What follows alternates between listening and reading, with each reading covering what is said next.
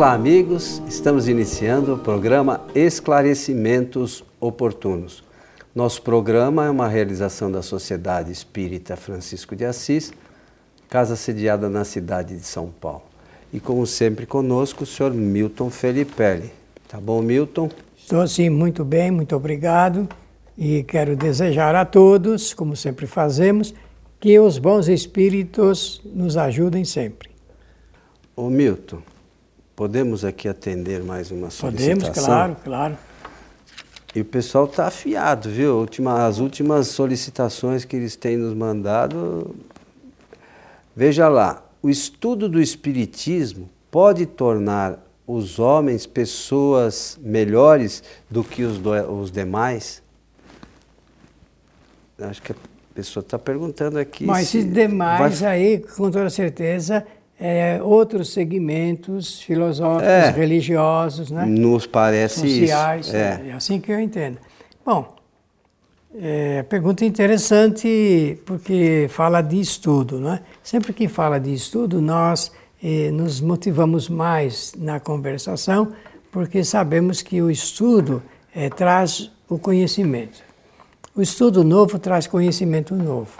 E, a, e o conhecimento novo alarga os nossos horizontes, alarga.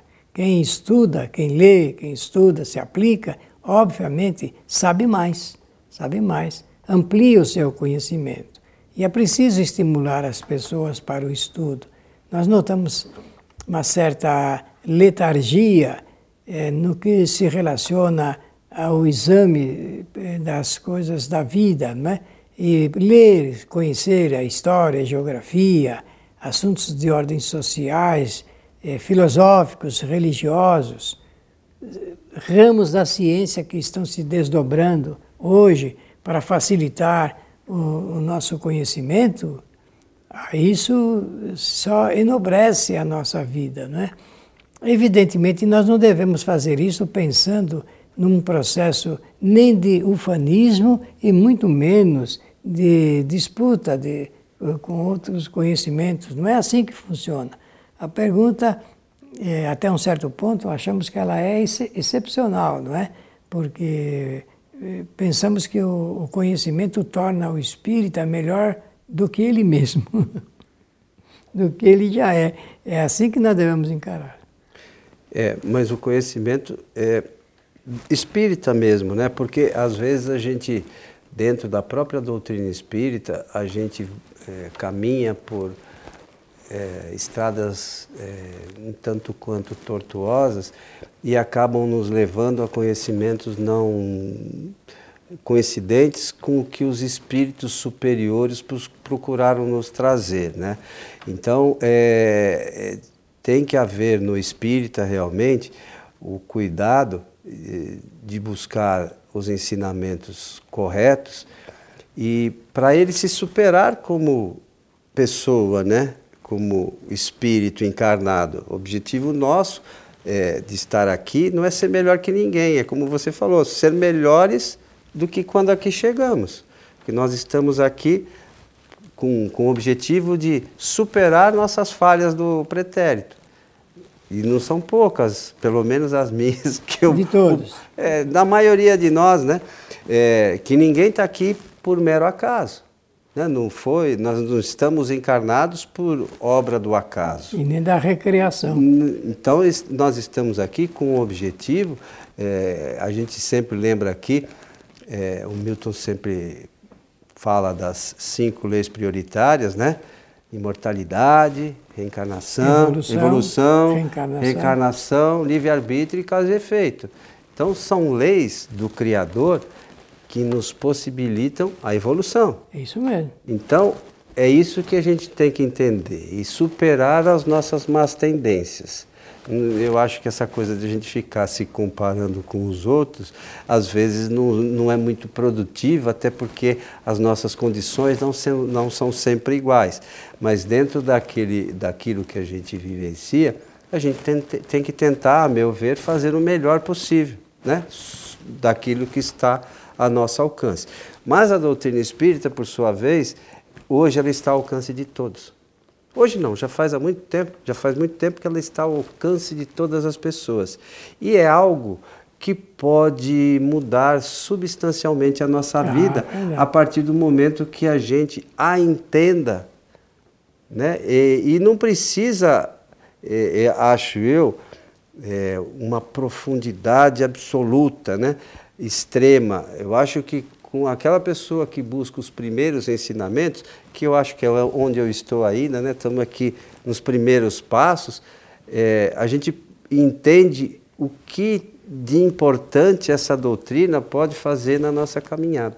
Muito bem, eu também penso assim. Né? É, mas depende da gente. É, não, não, Essa é uma questão nenhuma. que depende é, da gente. Você falou do estudo, né? É, o estudo é necessário. Meus amigos, eu fico entusiasmado quando as pessoas querem estudar.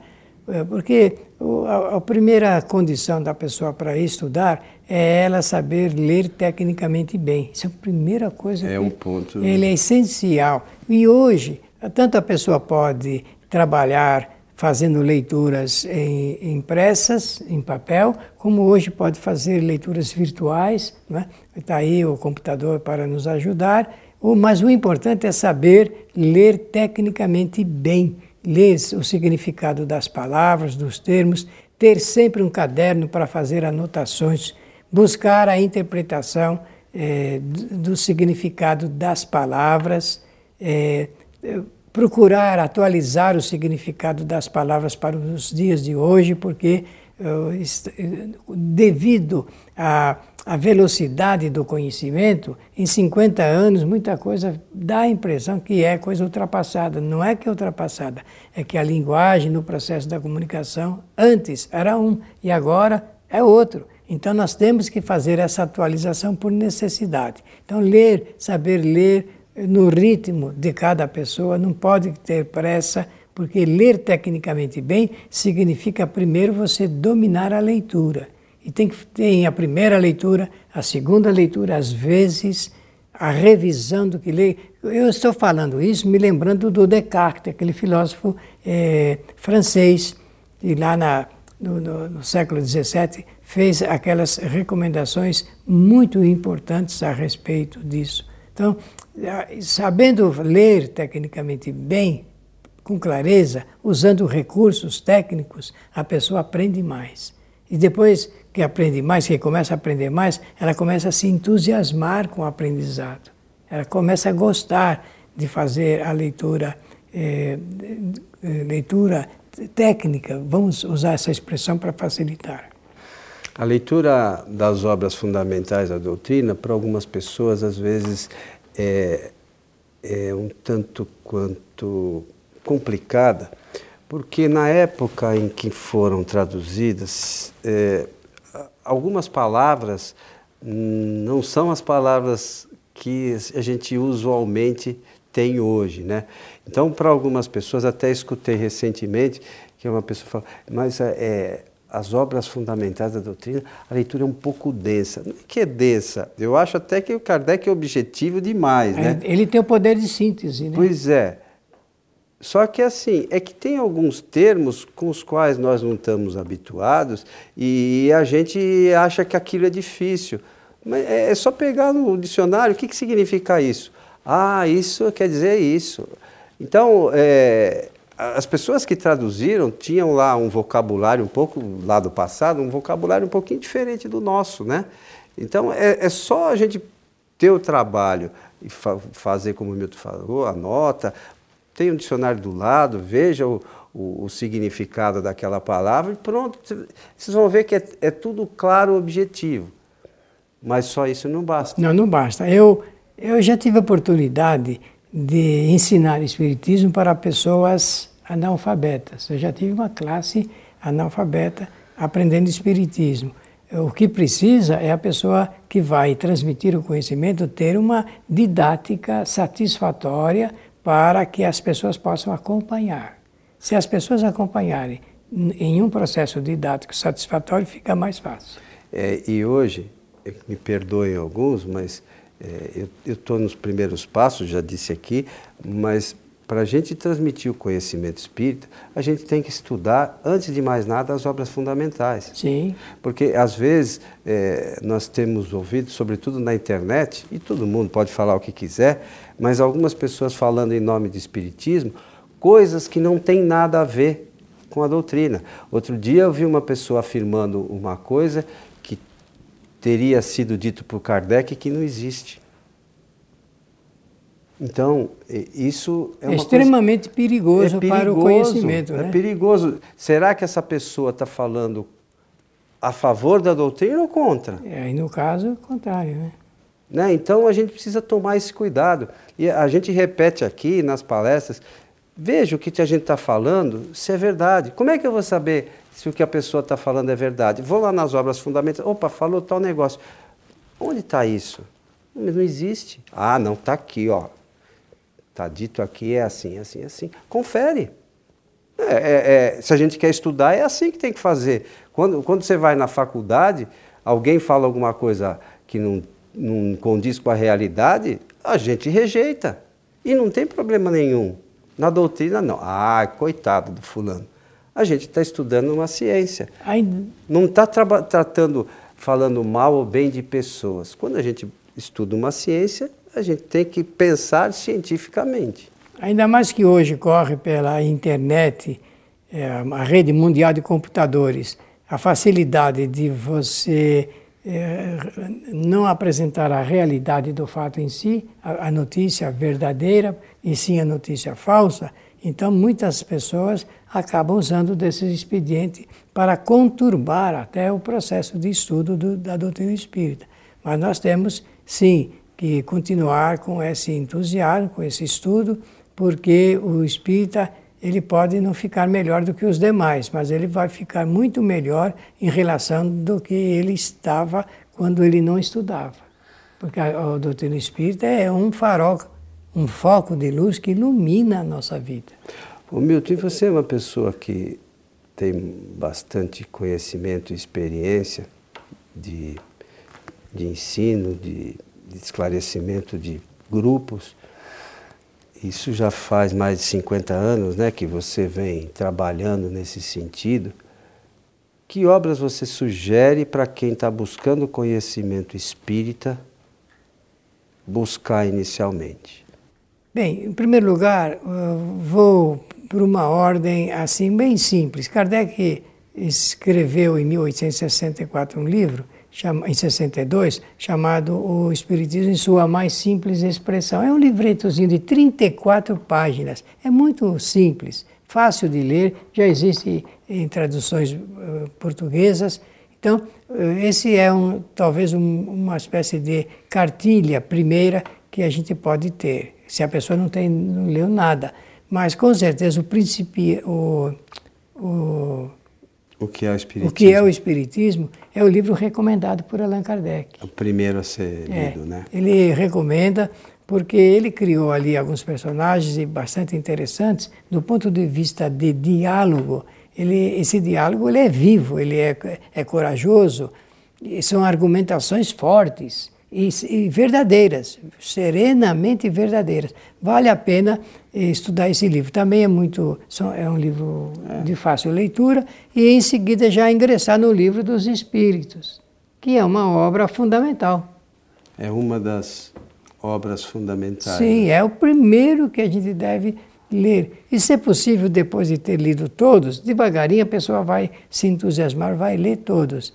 Se ler todos, volta e, e mantenha tudo em processo de estudo rigoroso. Se você tiver ideias divergentes, coloque essas ideias divergentes, discuta com o autor, procure esgotar toda a fonte de informação para que do, do estudo nasça verdadeiramente uma compreensão mais profunda e mais alongada é, no, na profundidade e extensão que precisamos ter porque senão nós ficamos sempre com a nossa é, visão muito estreita. Superficial. O, superficial. E é importante descer em profundidade nesses estudos. E depois fazer comparações com outros autores. Porque depois que a gente lê Allan Kardec e vai ler qualquer livro, qualquer um outro livro de qualquer outro autor, por mais cotado que ele seja na mídia, o importante nós vamos verificar que o trabalho de Allan Kardec é um trabalho plural, um trabalho que atendeu a uma coletividade de espíritos superiores e não apenas de um espírito que expõe as suas ideias pessoais e que tem todo o direito, esse direito é universal e é imprescritível. Porém, se reportar sempre a ideia original da obra que dá início à doutrina espírita. É importante lembrar isso, que eu concordo com você com relação a, a, a ver o, o que Kardec falou, porque na própria pergunta número, a partir da pergunta número 100 até 109, se não me falha a memória, que fala da escala espírita, a gente precisa ver, porque falou, ó, os espíritos superiores. O que são os espíritos sim, superiores? Bem. A gente precisa saber. Ali tem esse dado, sim. Que, que, que, que tipo de homem, né, é, que são esses espíritos superiores? Qual é a condição moral desses espíritos? Qual é a condição de conhecimento científico desses espíritos? E aí, como o Milton falou, aí vem um espírito que tenha uma boa vontade, procura externar, vem através de um médio e traz algumas é, colocações, a gente precisa comparar que o, o que dizem os espíritos superiores do que diz esse espírito. Kardec também teve o cuidado de fazer o controle dessas coisas, e lá no Evangelho segundo o Espiritismo tem lá o que, que é o controle universal do ensinamento dos espíritos. É, é verdade. Então, é, juntando tudo isso, essas informações da doutrina é, e essa base trazida pelos espíritos superiores, a gente, quando for fazer a leitura de qualquer obra, a gente vai ver que algumas coisas trazidas por esses espíritos, na sua maioria, podem coincidir, mas outras não coincidem. Então, essas que não coincidem, a gente tem que descartar, e isso não é problema. Porque nós também não somos perfeitos nem infalíveis, a gente tem opiniões boas e outras não tão boas. Os espíritos superiores só têm opiniões boas. É isso que a gente não entendeu muito bem ainda. É, o espírito superior ele tem uma linguagem serena, tranquila, sempre verdadeira, e eles são assim é, fazem a síntese do conhecimento através das palavras? Não dizem muito, não escrevem muito, porque quando se escreve muito, se erra muito. É, a chance de errar é maior, né? Muito maior e, e atende mais à prolixidade, não é? E eles não são prolixos, eles são bem sintéticos na expressão do seu pensamento. São filósofos, muitos, né? No livro dos Espíritos, por exemplo, sempre eu quero lembrar, existem três categorias dos espíritos é, cientistas, dos filósofos e dos religiosos com conceituação moral superior. A conceituação superior desses espíritos é muito grande no aspecto moral e aquilo transcende, ultrapassa, às vezes, a própria capacidade eh, da, dos médios que atenderam esses espíritos na época. Não é? Estamos falando de 1857, 58, 59, 60. Allan Kardec atendeu e buscou se apoiar nos espíritos dessa época, que estava, eh, se reuniram para ajudá-lo no seu trabalho. Ele desenvolveu tudo serenamente, foi ajudado por sua esposa, Amélie Gabriele, ela cuidou dessa parte, eles não tiveram filhos, então ela não tinha com que se preocupar domesticamente com, com é, os filhos não tendo, não tendo-os, então ela procurou ajudá-lo o máximo possível. Ele teve a tranquilidade necessária para poder conversar, discutir e até se opor a certas ideias dos espíritos, porque ele fez, estabeleceu um, um, uma dialética de, no conhecimento, sabe? Dialética é uma contenda interessante de, de opor ideias, contradições e depois nascer uma síntese. E é essa a técnica dialética. E aí Allan Kardec foi muito sereno na apresentação. Não há comparação entre Allan Kardec e, e, com qualquer um outro autor, mesmo na época dele encarnado, depois, agora, através de médios, nenhum, nenhum é capaz de superá-lo nessa magistral obra, porque realmente foi um espírito altamente preparado para o desempenho da sua missão. Não é nem tarefa, tarefa é a nossa, a dele é missão. E para aqueles que gostam de saber histórias, porque tem gente que gosta de saber a história ah, dos isso é espíritos, é importante. né? Tem, a gente pode fazer isso. Leia o Céu e o Inferno, né? Que os espíritos relatam. São Muito 67. Sete. Eu nunca lembro se são 63, 67. 67. Por isso que eu sempre me pergunto. São 67, imagine, 67 histórias de espíritos contadas por eles mesmos, né? É, e espíritos dos, de, de, das mais diversas condições, né? né? é, da escala evolutiva, espíritos suicidas, espíritos médios, enfim. Para quem gosta de uma história, lá tem 67. Ah, não esqueçamos que ele entrevistou mais de 30, 3 mil. Então, e, escolheu 67 porque é a capacidade da, do livro. Da né? edição. Mas é, quem quiser mais, é só procurar na Revista Espírita. Isso, né? isso. Na Revista Espírita são 12 volumes grossos, volumes volumosos, 467 né? páginas em média. 467 vezes 12 vai dar 4.600, mais 900 mais ou menos, vai dar 5.500 páginas aproximadamente para aqueles que gostam de ler. Aliás, no nosso site kardec.tv, quem quiser baixar a coleção completa da Revista Espírita ou toda a, a obra de Kardec, está lá à disposição gratuitamente para ser baixada. É isso aí, meu amigo Milton Felipe. Tudo bem, completo, tudo em ordem. Muito obrigado pela atenção generosa de todos e desejar que os bons espíritos nos ajudem sempre. A você que esteve conosco, nosso abraço e até o nosso próximo programa.